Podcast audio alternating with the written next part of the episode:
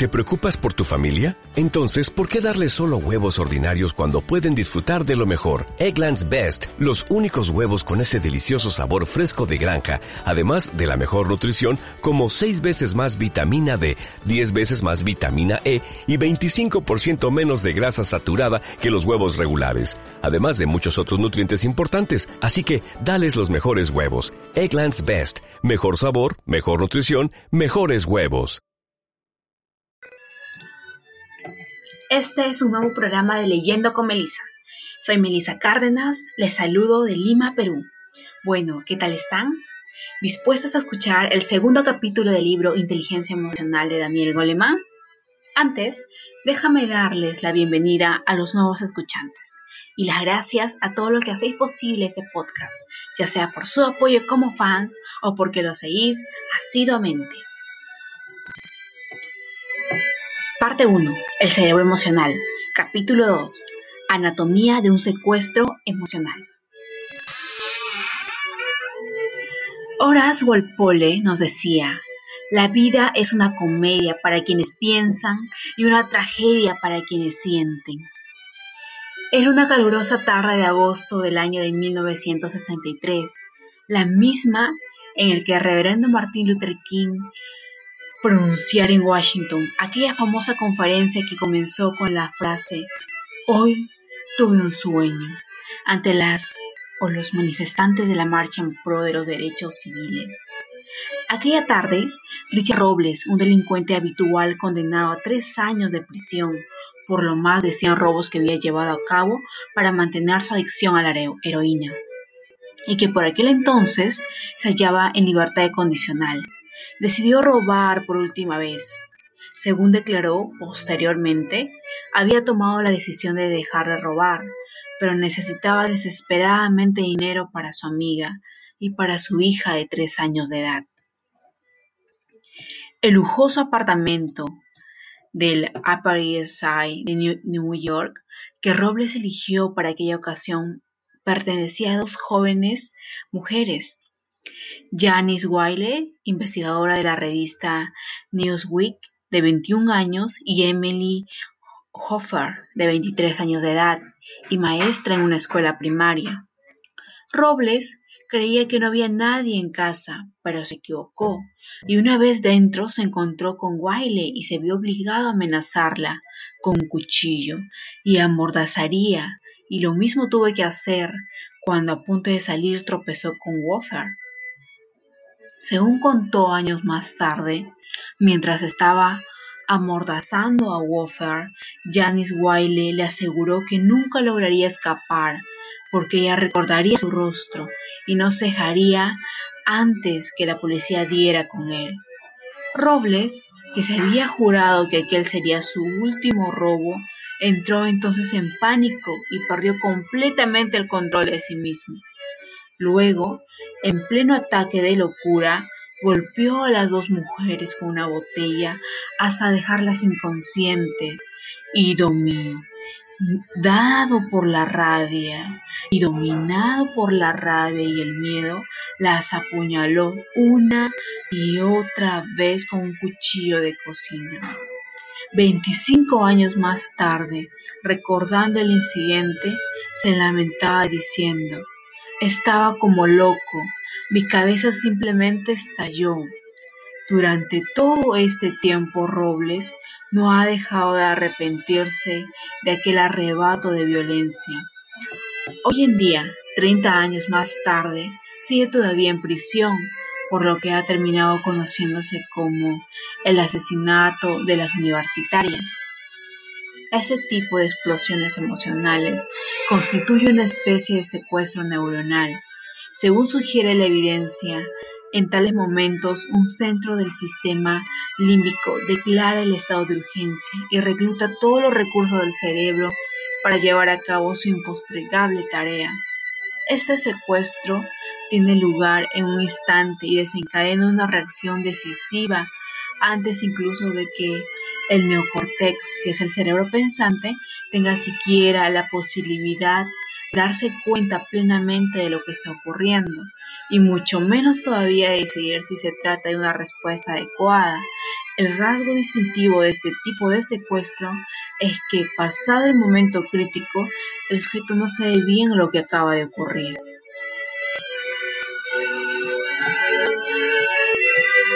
Hay que decir también que estos secuestros no son en modo alguno incidentes aislados y que tampoco suelen conducir a crímenes a crímenes tan detestables como el asesinato de las universitarias. En forma menos drástica, aunque no por ello menos intensa, se trata de algo que nos sucede a todos con cierta frecuencia. Recuerde, sin ir más lejos, la última ocasión en la que usted mismo perdió el control de la situación y explotó ante alguien, tal vez su esposa, su hijo o el conductor de otro vehículo, con una intensidad que retrospectivamente considerada le pareció completamente desproporcionada. Es muy probable que aquel también fuera un secuestro, un golpe de estado neural que, como veremos, se origina en la, en la amígdala uno de los centros del cerebro límbico. Pero no todos los secuestros límbicos son tan peligrosos, porque cuando, por ejemplo, alguien sufre un ataque de risa, también se haya dominado por una reacción límbica, y lo mismo ocurre en los momentos de intensa alegría, cuando Dan Jansen, tras varios intentos infructuosos de conseguir una medalla de oro olímpica en la modalidad de patinaje sobre hielo, que por cierto había prometido alcanzar en su lecho de muerte a su moribunda hermana, logró finalmente alcanzar su objetivo en la carrera de mil metros de la Olimpiada de Invierno de 1994 en Noruega. La excitación y la euforia que experimentó su esposa fue tal que tuvo que ser asistida de urgencia por el equipo médico junto a la misma pista de patinaje. La sede de todas las pasiones. ¿Cuál es la sede de todas las pasiones? Es la amígdala del ser humano. La amígdala del ser humano es una estructura relativamente grande en comparación con la de nuestros parientes evolutivos, es decir, los primates. Existen en realidad dos amígdalas que constituyen un conglomerado de estructuras interconectadas en forma de almendra. De ahí su nombre, un término que se deriva del vocablo griego que significa almendra. Y así, y se hallan encima del tallo encefálico, cerca de la base del anillo límbico, ligeramente desplazadas hacia adelante. El hipocampo y la amígdala fueron dos piezas clave del primitivo cerebro olfativo, que a lo largo del proceso evolutivo terminó dando origen al córtex y posteriormente al neocórtex. La amígdala está especializada en las cuestiones emocionales y en la actualidad se considera como una estructura límbica muy ligada a los procesos del aprendizaje y la memoria. La interrupción de las conexiones existentes entre la amígdala y el resto del cerebro provoca una asombrosa ineptitud para calibrar el significado emocional de los acontecimientos una condición que a veces se llama ceguera afectiva. A falta de toda carga emocional, los encuentros interpersonales pierden todo su sentido. Un joven cuya amígdala se extirpó quirúrgicamente para evitar que sufriera ataques graves, perdió todo interés en las personas y prefería sentarse a solas, ajeno a todo contacto humano. Seguía siendo perfectamente capaz de mantener una conversación, pero ya no podía reconocer a sus amigos íntimos, a sus parientes, ni siquiera a su misma madre, y permanecía completamente impasible ante la angustia que le producía su indiferencia. La ausencia funcional de la amígdala parecía impedirle todo reconocimiento de los sentimientos y todo sentimiento sobre sus propios sentimientos. La amígdala constituye, pues, una especie de depósito de la memoria emocional y, en consecuencia, también se le puede considerar como un depósito de significado. Es por ello por lo que una vida sin amígdala es una vida despojada de todo significado personal. Pero la amígdala no solo está ligada a los efectos, sino que también está relacionada con, con las pasiones. Aquellos animales a los que se le ha seccionado o extirpado quirúrgicamente la amígdala carecen de sentimientos, de miedo y de rabia, renuncian a la necesidad de competir y de cooperar, pierden toda sensación del lugar que ocupan dentro del orden social y su emoción se halla embotada y ausente. El llanto, un rasgo emocional típicamente humano, es activado por la amígdala y por una estructura próxima a ella, el gyrus cingulatus.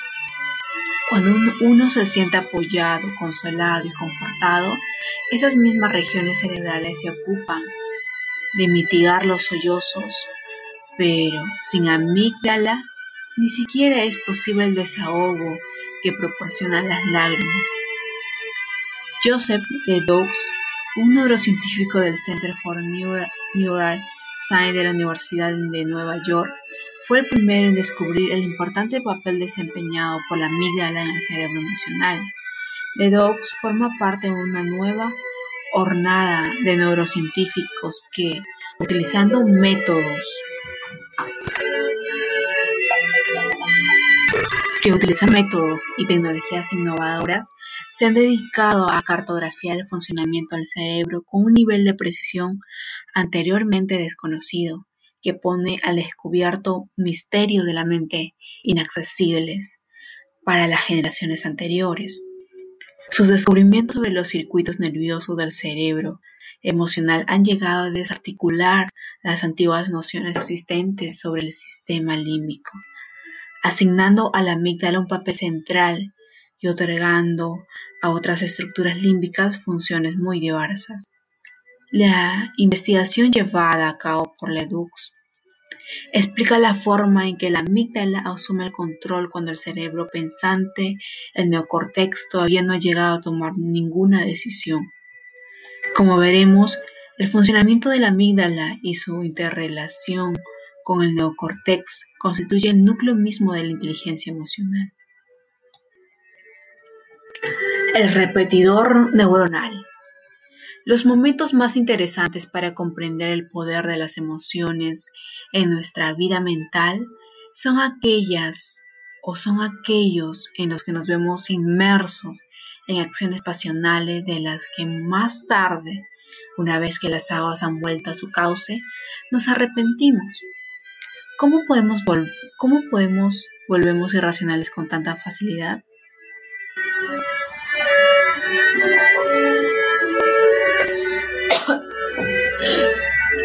En otras palabras, ¿cómo podemos volvernos irracionales con tanta facilidad?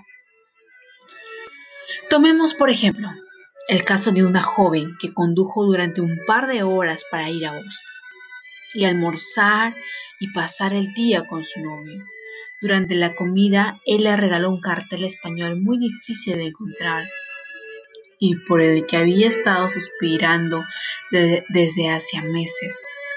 Pero todo pareció desvanecerse cuando ella le sugirió que fueran al cine, y él respondió que no podían pasar el día juntos porque tenía entrenamiento de béisbol.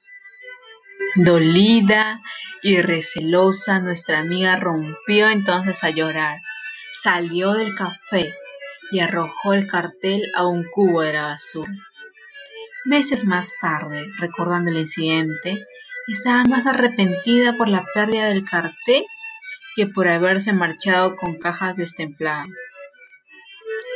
No hace mucho tiempo que la ciencia ha descubierto el papel esencial desempeñado por la amígdala cuando los sentimientos impulsivos desbordan la razón una de las funciones de la amígdala consiste en escudriñar las percepciones en busca de alguna clase de amenaza. De este modo, la amígdala se convierte en un importante vigia de la vida mental, una especie de centinela psicológico que afronta toda situación, toda percepción, considerando una sola cuestión, la misma primitiva de todas. ¿Es algo que odio? ¿Qué me puede herir? ¿A lo que temo? En el caso de que la respuesta a estas preguntas sea afirmativa, la amígdala reaccionará al momento poniendo en funcionamiento todos sus recursos neurales y cablegrafiando un mensaje urgente a toda la región del cerebro. En la arquitectura cerebral, la amígdala constituye una especie de servicio de vigilancia dispuesto a alertar a los bomberos, la policía y a los vecinos ante cualquier señal de alarma. En el caso de que, por ejemplo, suene la alarma de miedo, la amígdala envía mensajes urgentes a cada uno de los centros fundamentales del cerebro, disparando la secreción de las hormonas corporales que predisponen a la lucha o a la huida, activando los centros del movimiento y estimulando el sistema cardiovascular, los músculos y las vísceras. La amígdala también es la encargada de activar la secreción de dosis masiva de, noradrenalina, la hormona que aumenta la reactividad de ciertas regiones cerebrales claves, entre las que destacan aquellas que estimulan los sentidos y ponen el cerebro en estado de alerta. Otras señales adicionales procedentes de la amígdala también se encargan de que el tallo encefálico inmovilice el rostro en una expresión de miedo, paralizando al mismo tiempo aquellos músculos que no tengan que ver con la situación, aumentando la frecuencia cardíaca y la tensión sanguínea y enlenteciendo la respiración. Otras señales de la amígdala dirigen la atención hacia la fuente del miedo y predisponen a los músculos para reaccionar en consecuencia. Simultáneamente, los sistemas de la memoria cortical se imponen sobre cualquier otra faceta de pensamiento en un intento de recuperar todo conocimiento que resulta relevante para la, para la emergencia presente. Estos son algunos de los cambios cuidadosamente coordinados y orquestados por la amígdala en su función rectora del cerebro. Véase el apéndice C para tener una visión más detallada a este respecto. De este modo, la extensa red de conexiones neuronales de la amígdala permite, durante una crisis emocional, reclutar y dirigir una parte del cerebro, incluida la mente racional.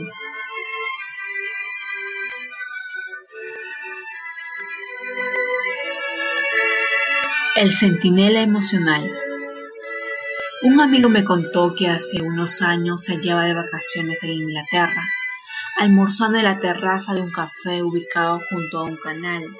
Luego dio un paseo por la orilla del canal, cuando de pronto vio una niña que miraba aterrada el agua.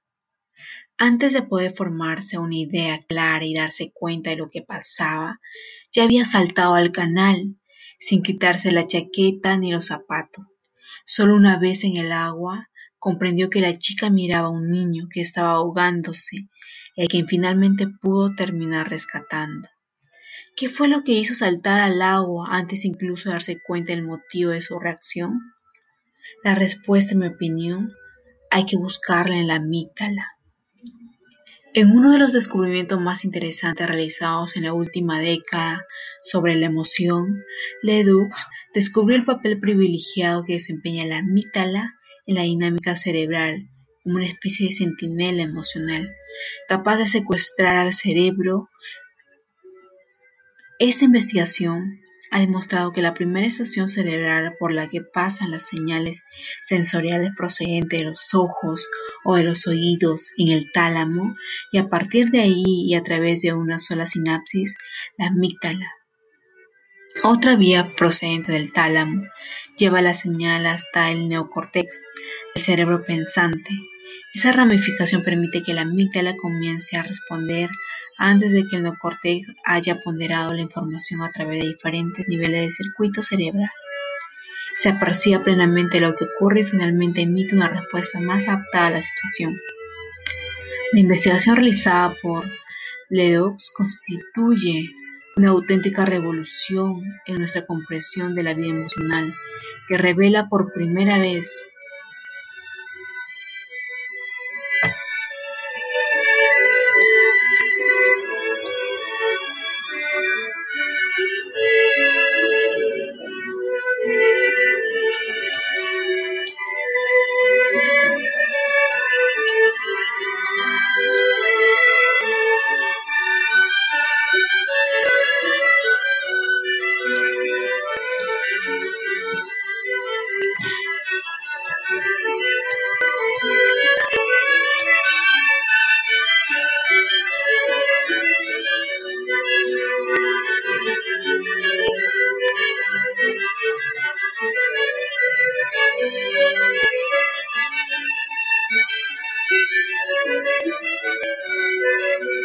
que revela por primera vez la existencia de vías nerviosas para los sentimientos que eluden el neocórtex. Este circuito explicaría el gran poder de las emociones para desbordar a la razón, porque los sentimientos que siguen ese camino directo a la amígdala son los más intensos y primitivos. Hasta hace poco, La visión convencional de la neurociencia ha sido que el ojo, el oído y otros órganos sensoriales transmiten señales al tálamo y desde ahí a las regiones del neocórtex, encargados de procesar las impresiones sensoriales y organizarlas tal y como las percibimos. En el neocortex las señales se interpretan para reconocer lo que es cada objeto y lo que significa su presencia. Desde el neocortex, sostiene la vieja teoría, las señales se envían al sistema límbico y desde ahí las envía eferente y irradia las respuestas apropiadas al resto del cuerpo. Esta es la forma en la que funciona la mayor parte del tiempo, pero Ledoux descubrió junto a la larga vía neuronal que va al cortex la, la existencia de una pequeña estructura neuronal que comunica directamente al tálamo, el tálamo con la amígdala. Esta vía secundaria más corta, una especie de atajo, permite que la amígdala reciba algunas señales directas directamente los sentidos y emite una respuesta antes de que sean registradas por el neocortex.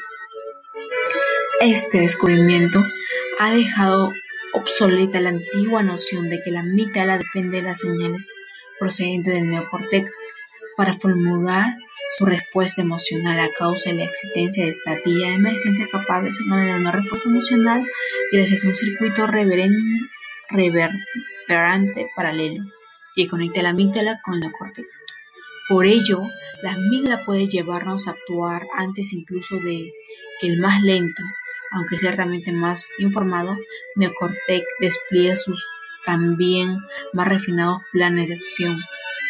El hallazgo de Ledoux ha transformado la noción prevalente sobre los caminos seguidos por las emociones a través de su investigación del miedo en los animales.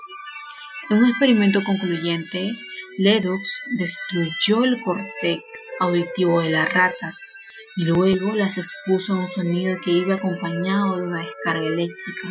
Las ratas no tardaron en aprender a temer el sonido, aun cuando su neocortex no llegara a registrarlo. En este caso, el sonido seguía la rutina directa del oído al tálamo y desde allí a la amígdala, saltándose todos los circuitos principales. Las ratas, en suma, habían aprendido una reacción emocional sin la menor implicación de las estructuras corticales superiores. En tal caso, la amígdala percibía, recordaba y orquestaba el miedo de una manera completamente independiente de toda participación cortical. Según me dijo Ledoux, anatómicamente hablando, el sistema emocional puede actuar independientemente del neocortex Existen ciertamente reacciones y recuerdos emocionales que tienen lugar sin la menor participación cognitiva consciente. La amígdala puede albergar y activar repertorio de recuerdos y de respuestas que, que llevamos a cabo sin que nos demos cuenta del motivo por, por, el, por el que lo hacemos, porque el atajo que va del tálamo a la amígdala deja completamente de lado el neocortex este atajo permite que la amígdala sea una especie de almacén de las impresiones y los recuerdos emocionales de los que nunca hemos sido plena. Una señal visual va de la retina al tálamo, en donde se traduce el lenguaje del cerebro. La mayor parte de este mensaje va después del corte visual, en donde se analiza y evalúa en busca de su significado para emitir la respuesta apropiada.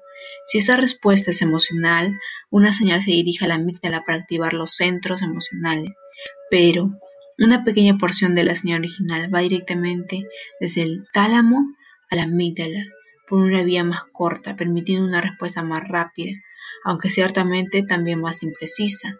De este modo, la amígdala puede desencadenar una respuesta antes de que los centros corticales hayan comprendido completamente lo que está ocurriendo.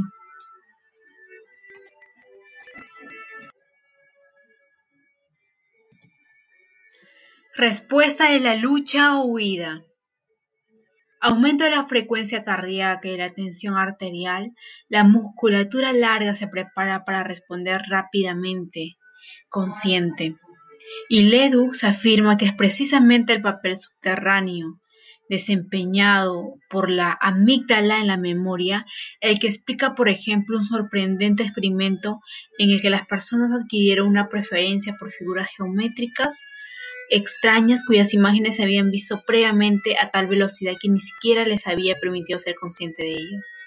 Otra investigación ha demostrado que, durante los primeros milisegundos de cualquier percepción, no solo sabemos inconscientemente de qué se trata, sino que también decidimos si nos gusta o nos desagrada. De este modo, nuestro inconsciente cognitivo no solo presenta a nuestra conciencia la identidad de lo que vemos, sino también le ofrece nuestra propia opinión al respecto. Nuestras emociones tienen una mente propia, una mente cuyas conclusiones pueden ser completamente distintas a las sostenidas por nuestra mente racional. El especialista en la memoria emocional. Las opiniones inconscientes son recuerdos emocionales que se almacenan en la amígdala, la investigación llevada a cabo por Ledoux y otros neurocientíficos parece sugerir que el hipocampo, que durante mucho tiempo se había considerado como la estructura clave del sistema límbico, no tiene tanto que ver con la emisión de respuestas emocionales como el hecho de registrar y dar sentido en la pauta perceptivas. La principal actividad del hipocampo consiste en preparar una aguda memoria del contexto, algo que es vital para el significado emocional, es el hipocampo el que reconoce a diferente, es el que reconoce el diferente significado de, pongamos por acaso, un oso en el zoológico y un oso en el jardín de su casa. Y si el hipocampo es el que registra los hechos puros, la amígdala, por su parte, es la encargada de registrar el clima emocional que acompaña esos hechos. Si, por ejemplo, al tratar de adelantar a un coche en vía de dos carriles estimamos malas distancias y tenemos una colisión frontal, el hipocampo registra los detalles concretos del incidente, qué anchura tenía la calzada, quién se hallaba con nosotros y qué aspecto tenía el otro vehículo. Pero es el amígdala la que a partir de ese momento desencadenará en nosotros un impulso de ansiedad cada vez que nos dispongamos a adelantar en circunstancias similares, como me dijo Ledoux, el hipocampo es una estructura fundamental para reconocer un rostro como el de su prima, pero es la amígdala la que le agrada el clima emocional de que, de que, no, de que no parece tenerla en mucha estima. El cerebro utiliza un método simple, pero muy ingenioso para registrar con especial intensidad los recuerdos emocionales ya que los mismos sistemas de alerta neuroquímicos que preparan al cuerpo para reaccionar ante cualquier amenaza, luchando o escapando, también se encarga de grabar vividamente este momento en la memoria. En caso de estrés o de ansiedad o incluso en el caso de una intensa alegría, un nervio que conecta el cerebro con las glándulas suprarrenales, situadas encima de los riñones, estimulando la secreción de las hormonas adrenalina y noradrenalina disponiendo así al cuerpo para responder ante una urgencia.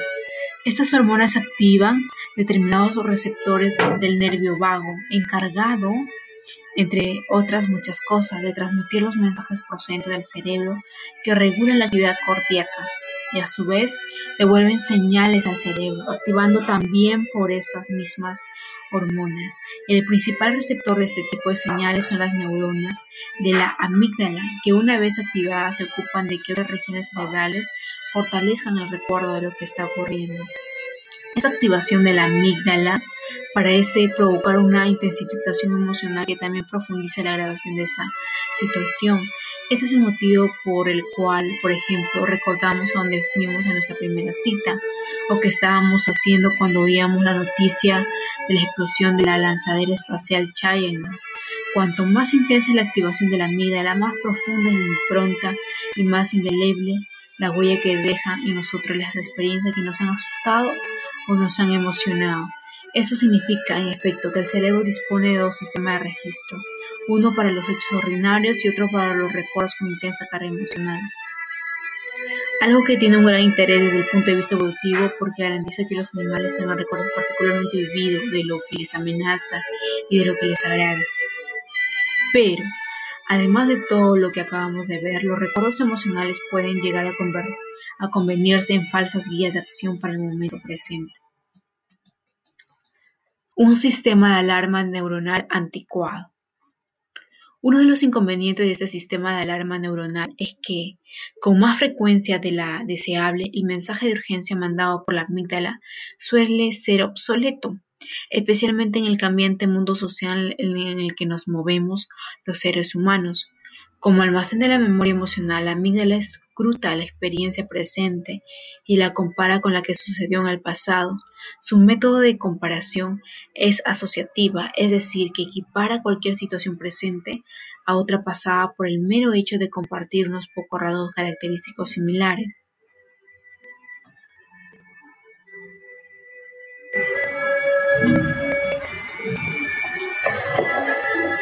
En este sentido, se trata de un sistema rudimentario, que no se detiene a verificar la adecuación o no de sus conclusiones y actúa antes de confirmar la gravedad de la situación.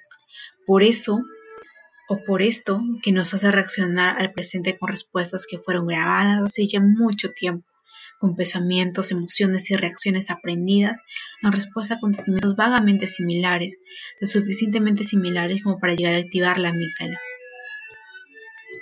No es de extrañar que una antigua enfermera de la Marina, traumatizada por los espantosos o espantosas heridas que una vez tuvo que atender en tiempo de guerra, se viera súbitamente desbordada por una mezcla de miedo, repugnancia y pánico años más tarde.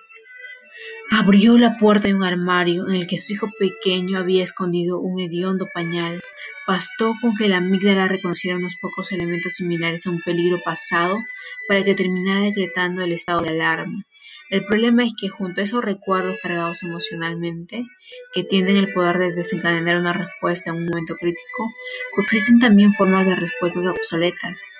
En tales momentos la imprecisión del cerebro emocional se ve acentuada por el hecho de que muchos de los recuerdos emocionales más intensos proceden de los primeros años de la vida y de, las relaciones que el niño mantuvo con las personas que le criaron, especialmente las situaciones traumáticas como crisis o abandonos. Durante ese temprano periodo de la vida, otras estructuras cerebrales, especialmente el hipocampo, esencial para el recuerdo emocional, y el neocortex, sede del pensamiento racional, todavía no se encuentran plenamente maduros. En el caso de los recuerdos, la amígdala y el hipocampo trabajan conjuntamente y cada una de esas estructuras se ocupan de almacenar y recuperar independientemente de un determinado tipo de información. Así, mientras que el hipocampo recupera datos puros, la amígdala determina si esa información posee una carga emocional, pero la amígdala del niño suele madurar mucho más rápidamente. Ledoux ha estudiado el papel desempeñado por la amígdala en la infancia y ha llegado a una conclusión que parece respaldar uno de los principios fundamentales del pensamiento psicoanalítico, es decir, que la interacción los encuentros y desencuentros entre el niño y sus cuidadores durante los primeros años de vida constituyen un auténtico aprendizaje emocional. En opinión de Ledus, este aprendizaje emocional es tan poderoso y resulta tan difícil de comprender para el adulto porque está grabado en la amígdala con la impronta tosca y no verbal propia de la vida emocional. Estas primeras lecciones emocionales se impartieron en un tiempo en el que niño todavía carecía de palabras. En consecuencia, cuando se reactiva el correspondiente recuerdo emocional que la vida adulta, existen pensamientos articulados sobre la respuesta que debemos tomar. El motivo que explica el desconcierto ante nuestros primeros estallidos emocionales es que suelen datar de un periodo tan temprano que las cosas nos desconcertaban y ni siquiera disponíamos de palabras para comprender lo que sucedía. Nuestros sentimientos tal vez sean caóticos, pero las palabras con las que nos referíamos a esos recuerdos no lo son. Cuando las emociones son rápidas y toscas.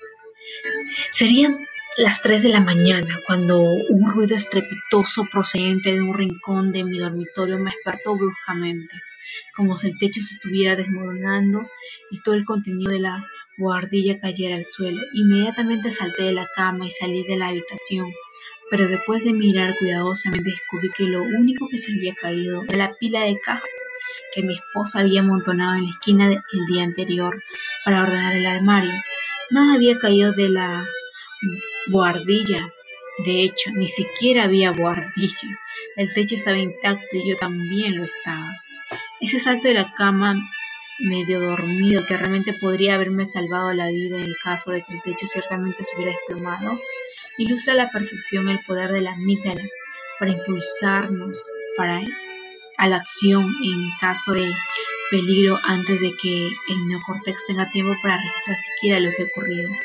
En circunstancias así, el atajo que va desde el ojo o el oído hasta el tálamo y la amígdala resulta crucial porque nos proporciona un tiempo precioso cuando la proximidad del peligro exige de nosotros una respuesta inmediata, pero el circuito que conecta el tálamo con la amígdala solo se encarga de transmitir una pequeña fracción de los mensajes sensoriales y la mayor parte de la información circula por la vía principal hasta el neocortex. Por esto, lo que la amígdala registra a través de esta vía rápida, en el mejor de los casos una señal muy tosca, la estrictamente necesaria para activar la señal de alarma. Como dice Ledus, Basta con saber que algo pueda resultar peligroso. Esa vía directa supone un ahorro valiosísimo en términos de tiempo cerebral, que recordémoslo, se mide en milésimas de segundos. La amígdala de una rata, por ejemplo, puede responder a una determinada percepción en apenas 12 milisegundos, mientras que el camino que conduce desde, el tálamo hasta el neocortex y la amígdala requiere el doble de tiempo. En los seres humanos todavía no se ha llevado a cabo esta medición, pero en cualquiera de los casos la proporción existe entre ambas vías sería aproximadamente la misma. La importancia evolutiva de esta ruta directa de debe haber sido extraordinaria al ofrecer una respuesta rápida que permitió ganar unos milisegundos críticos ante la situación peligrosa y es muy probable que esos milisegundos salvaran literalmente la vida de mucho muchos de nuestros antepasados, porque esa configuración ha terminado quedando impresa en el cerebro de todo protomamífero, incluyendo el de usted y el mío. De hecho, aunque ese circuito desempeña un papel limitado en la vida mental del ser humano, restringido casi exclusivamente a las crisis emocionales, la mayor parte de la vida mental de los pájaros, de los peces y de los reptiles gira en torno a él, dado que su misma supervivencia depende de escrutar constantemente el entorno en busca de depredadores y de presas. Según Ledux, el rudimentario cerebro de menú de los mamíferos es el principal cerebro de los no mamíferos, un cerebro que permite una respuesta emocional muy veloz. Pero, aunque veloz, se trata también al mismo tiempo de una respuesta muy tosca, porque las células implicadas solo permiten un procesamiento rápido, pero también impreciso. Tal vez esta imprecisión resulte adecuada, por ejemplo, en el caso de una ardilla, porque en tal situación se halla al servicio de la supervivencia y le permite escapar ante el menor asomo de peligro y correr detrás de cualquier indicio de algún de algo comestible. Pero en la vida emocional del ser humano, esta vaguedad puede llegar a tener consecuencias desastrosas para nuestras relaciones porque implica, figurativamente hablando, que podemos escapar o lanzarnos irracionalmente sobre alguna persona o sobre alguna cosa. Consideremos en este sentido, por ejemplo, el caso de aquella camarera que derramó una bandeja con seis platos, en cuanto vislumbró la figura de una mujer con una enorme cabellera pelirroja y rizada exactamente igual a la de la mujer por la que había abandonado su ex marido.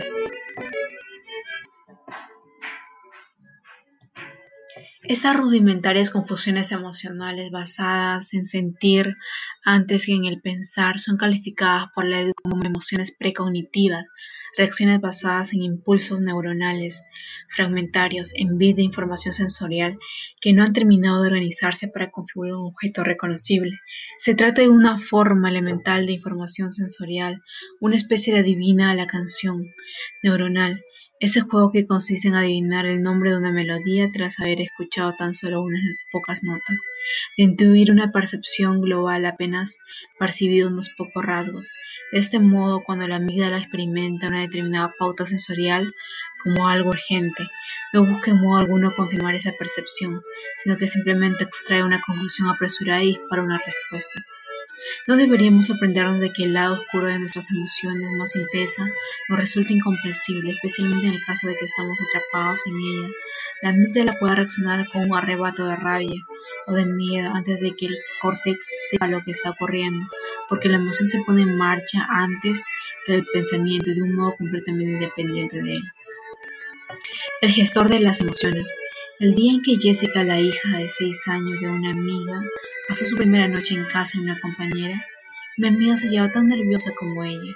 Durante todo el día había tratado de que Jessica no se diera cuenta de su ansiedad, pero cuando estaba a punto de acostarse, sonó el timbre del teléfono y mi amiga soltó de inmediato el cepillo de diente y corrió hacia el teléfono, con el corazón en un puño mientras por su mente desfilaba todo tipo de imágenes de Jessica en peligro. Jessica, dijo mi amiga, descolgando bruscamente el teléfono, entonces escuchó la voz de una mujer disculpándose por haberse equivocado de número. Ante aquello, la madre de Jessica, recuperando de golpe la compostura, replicó mesuradamente: ¿Con qué número desea hablar? El hecho es que, mientras la amiga prepara una reacción ansiosa e impulsiva, otra parte del cerebro emocional se encarga de elaborar una respuesta más adecuada. El regulador cerebral que desconecta los impulsos de la amígdala parece encontrarse en el otro extremo de una de las principales vías nerviosas que van al neocórtex en el óvulo prefrontal, que se halla inmediatamente detrás de la frente. El córtex prefrontal parece ponerse en funcionamiento cuando alguien tiene miedo o está enojado, pero sofoca o controla el sentimiento para afrontar de un modo más eficaz la situación presente o cuando una evaluación posterior exige una respuesta completamente diferente, como ocurrió en el caso de mi amiga. De este modo, el área prefrontal constituye una especie de modulador de las respuestas proporcionadas por las amígdalas y otras regiones del sistema límbico, permitiendo la emisión de una respuesta más analítica y proporcionada. Habitualmente, las áreas prefrontales gobiernan nuestras reacciones emocionales. Recordemos que el camino nervioso más largo de lo que sigue la información sensorial procede del tálamo. No va a la amígdala, sino al neocortex y a sus muchos centros para asumir y dar sentido a lo que se percibe. Y esa información y nuestra respuesta correspondiente las coordinan los lóbulos prefrontales, la sede de la planificación y de la organización de acciones tendentes a un objetivo determinado, incluyendo las acciones emocionales. En el neocortex, una serie de circuitos registra y analiza esta información. La comprende y organiza gracias a los lóbulos prefrontales. Y así a lo largo de este proceso se requiere una respuesta emocional en el lóbulo prefrontal que la dicta trabajando en equipo con la amígdala y otros circuitos del cerebro emocional. Este suele ser el proceso normal de elaboración de una respuesta, un proceso que con sola excepción, que con la sola excepción de las urgencias emocionales, tienen en cuenta el discernimiento. Así pues, cuando una emoción se dispara, los lóbulos prefrontales ponderan los riesgos y los beneficios de las diversas acciones posibles y apuestan por, lo, por la que consideran más adecuada. Cuándo atacar y cuándo huir en el caso de los animales y cuándo atacar, cuándo huir y cuándo también cuándo tranquilizarse, cuándo disuadir, cuándo buscar la simpatía de los demás, cuándo permanecer a la defensiva, cuándo despertar el sentimiento de culpa, cuándo quejarse, cuándo alardear, cuándo despreciar, etc., mediante todo nuestro amplio repertorio de artificios emocionales en el caso de los seres humanos. El tiempo cerebral invertido en la respuesta neocortical es mayor el que le el tiempo cerebral invertido en la respuesta neocortical es mayor que el que requiere el mecanismo del secuestro emocional, porque las vías nerviosas implicadas son más largas, pero no debemos olvidar que también se trata de una respuesta más juiciosa y más considerada, porque en este caso el pensamiento precede al sentimiento. El neocortex es el responsable de que nos cuando experimentamos una pérdida, de que nos alegremos, después de haber conseguido algo que consideramos importante o de que nos sintamos dolidos o encolerizados por lo que alguien nos ha dicho o nos ha hecho.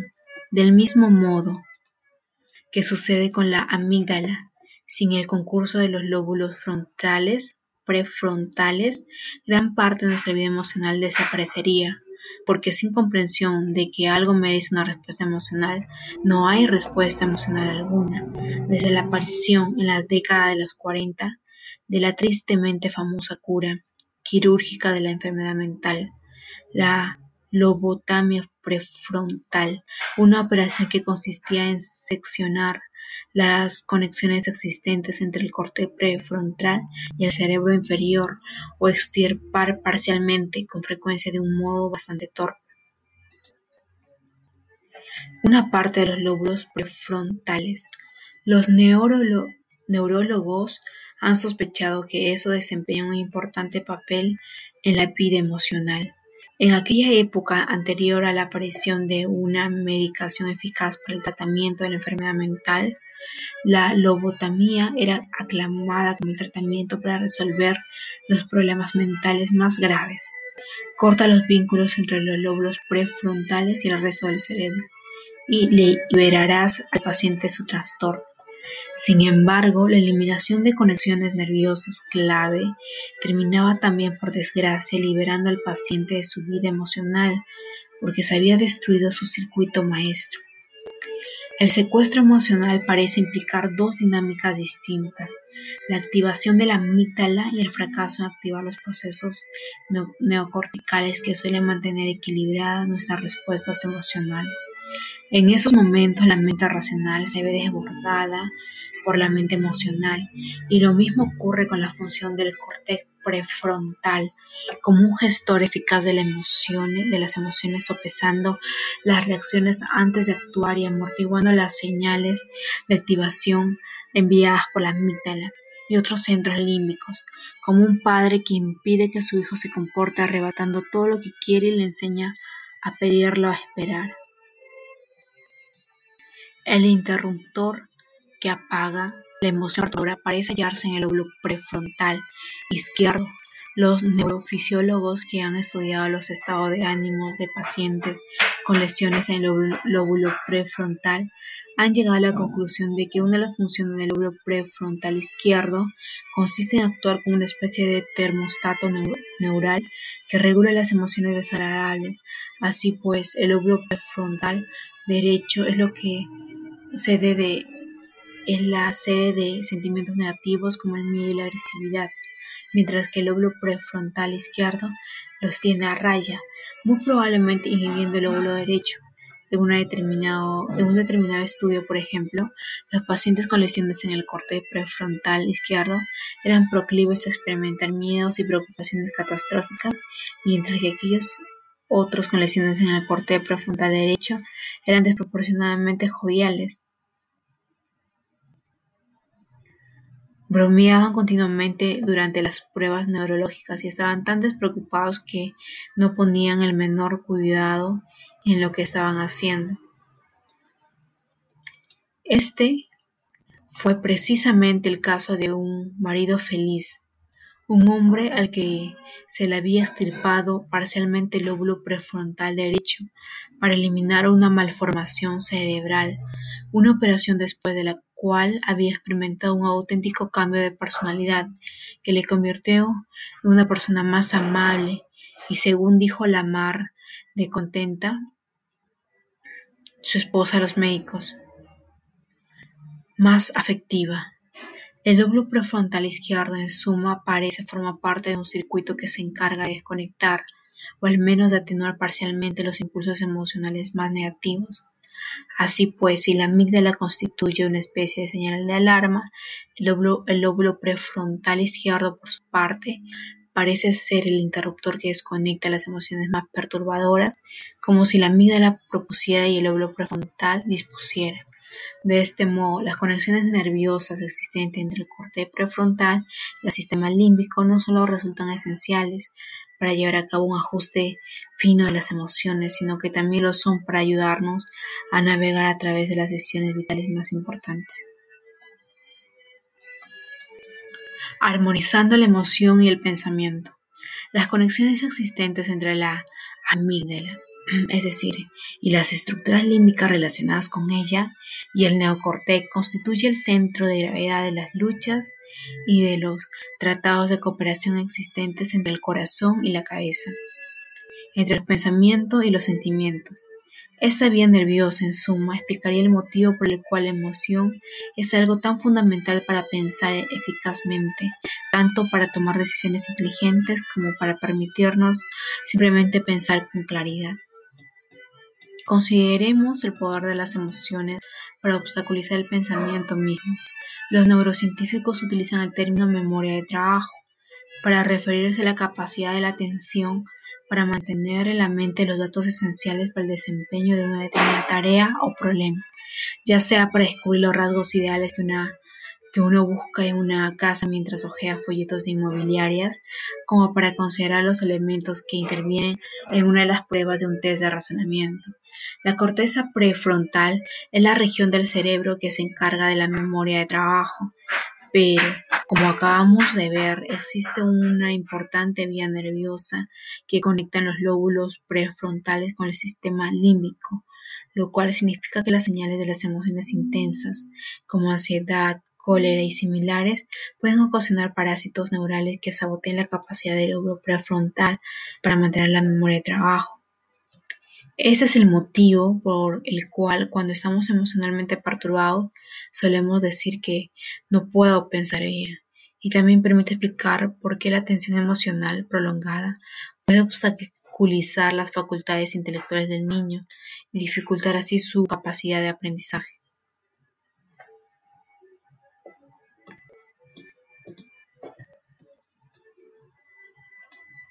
Esos déficits no los registra siempre los test que miden el coeficiente intelectual, aunque puede ser determinado por análisis neuropsicológicos más precisos y colegidos de la continua agitación e impulsividad del niño. En un estudio llevado a cabo con alumnos de escuelas primarias que a pesar de tener un coeficiente intelectual por encima de la media, mostraban un pobre rendimiento académico. Las pruebas neuropsicológicas determinaron claramente la presencia de un desequilibrio en el funcionamiento de la corteza frontal. Se trataba de niños impulsivos y ansiosos, a menudo desorganizados y problemáticos, que parecían tener un escaso control prefrontal sobre sus impulsos límbicos. Este tipo de niño presenta un elevado riesgo de problemas de fracaso escolar, alcoholismo y delincuencia pero no tanto porque su potencial intelectual sea bajo, sino porque su control sobre su vida emocional se haya severamente restringido. El cerebro emocional, completamente separado de aquella región del cerebro cuantificada por las pruebas corrientes del coeficiente intelectual, controla igualmente la rabia y la compasión. Se trata de circuitos emocionales que son esculpidos por la experiencia a lo largo de toda la infancia y que no deberíamos dejar completamente en manos del azar. También hay que tener en cuenta el papel que desempeñan las emociones hasta en las decisiones más racionales. En su intento de comprensión de la vida mental, el doctor Antonio Damasio, un neurólogo de la Facultad de Medicina de la Universidad de Iowa, ha llevado a cabo un meticuloso estudio de los daños que presentan aquellos pacientes que tienen lesiones lesionadas las conexiones existentes entre la amígdala y el lóbulo prefrontal. En tales pacientes el proceso de toma de decisión se encuentra muy deteriorado, aunque no presenten el menor menoscabo de su coeficiente intelectual o de cualquier otro tipo de habilidades cognitivas. Pero a pesar de que sus capacidades intelectuales permanezcan intactas, sus decisiones laborales y personales son desastrosas e incluso pueden obsesionarse con algo tan mínimo como concertar una cita. El proceso de toma de decisiones de esta persona se haya deteriorado porque han perdido el escaso, el acceso a su aprendizaje emocional. En ese sentido, el circuito de la amígdala prefrontal constituye una encrucijada entre el pensamiento y la emoción, una puerta de acceso a los gustos y disgustos del sujeto adquirido en el curso de la vida, separadas de la memoria emocional de la amígdala. Las valoraciones realizadas por el neocortex dejan de desencadenar las reacciones emocionales que se le asociaron en el pasado y todo asume una gris neutralidad. En tal caso, cualquier estímulo, ya se trate de un animal favorito de una persona detestable, deja de despertar atracción o rechazo. Esos pacientes han olvidado todo aprendizaje emocional porque han perdido el acceso al lugar en el que éste asienta, la amígdala. Estas averiguaciones condujeron al doctor Damasio a la conclusión contraintuitiva de que los sentimientos son indispensables para la toma racional de decisiones, porque nos orientan en la dirección adecuada para sacar el mejor provecho a las posibilidades que nos ofrece la vía lógica mientras que el mundo suele presentarnos un desborde despliegue de posibilidades en que debería invertir los ahorros de mi jubilación, por ejemplo, con quién debería casarme. El aprendizaje emocional que la vida nos ha proporcionado nos ayuda a eliminar ciertas opciones y a destacar otras. Es así como, arguye el doctor Damasio, el cerebro emocional se halla tan implicado en el razonamiento como lo está el cerebro pensante.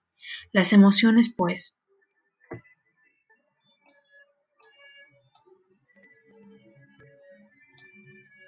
son importantes para el ejercicio de la razón.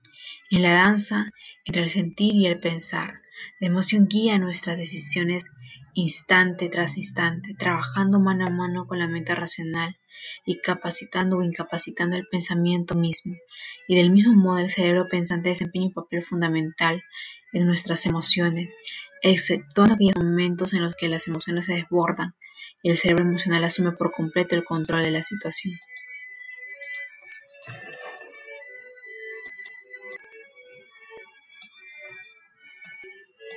En cierto modo, tenemos dos cerebros y dos clases diferentes de inteligencia, la, inteligencia racional y la inteligencia emocional, y nuestro funcionamiento en la vida está determinado por ambos. Por ello, no es el coeficiente intelectual lo único que debemos tener en cuenta, sino que también deberemos considerar la inteligencia emocional. De hecho, el intelecto no puede funcionar adecuadamente sin el concurso de la inteligencia emocional, y la adecuada complementación entre el sistema límbico y el neocortex, entre la amígdala y los lóbulos prefrontales. Exige la participación armónica entre ambos. Solo entonces podremos hablar con propiedad de la inteligencia emocional y de capacidad intelectual. Esto vuelve a poner sobre el tapete el viejo problema de la contradicción existente entre la razón y el sentimiento. No es que nosotros pretendamos eliminar la emoción y poner la razón en su lugar, como quería Erasmo, sino que nuestra intención es la de descubrir el modo inteligente de armonizar ambas funciones. El viejo paradigma proponía un, un, ideal de razón liberada de los impulsos de la emoción. El nuevo paradigma, por su parte, propone armonizar la cabeza y el corazón, pero para llevar a cabo adecuadamente esta tarea, deberemos comprender con más claridad lo que significa utilizar inteligentemente las emociones.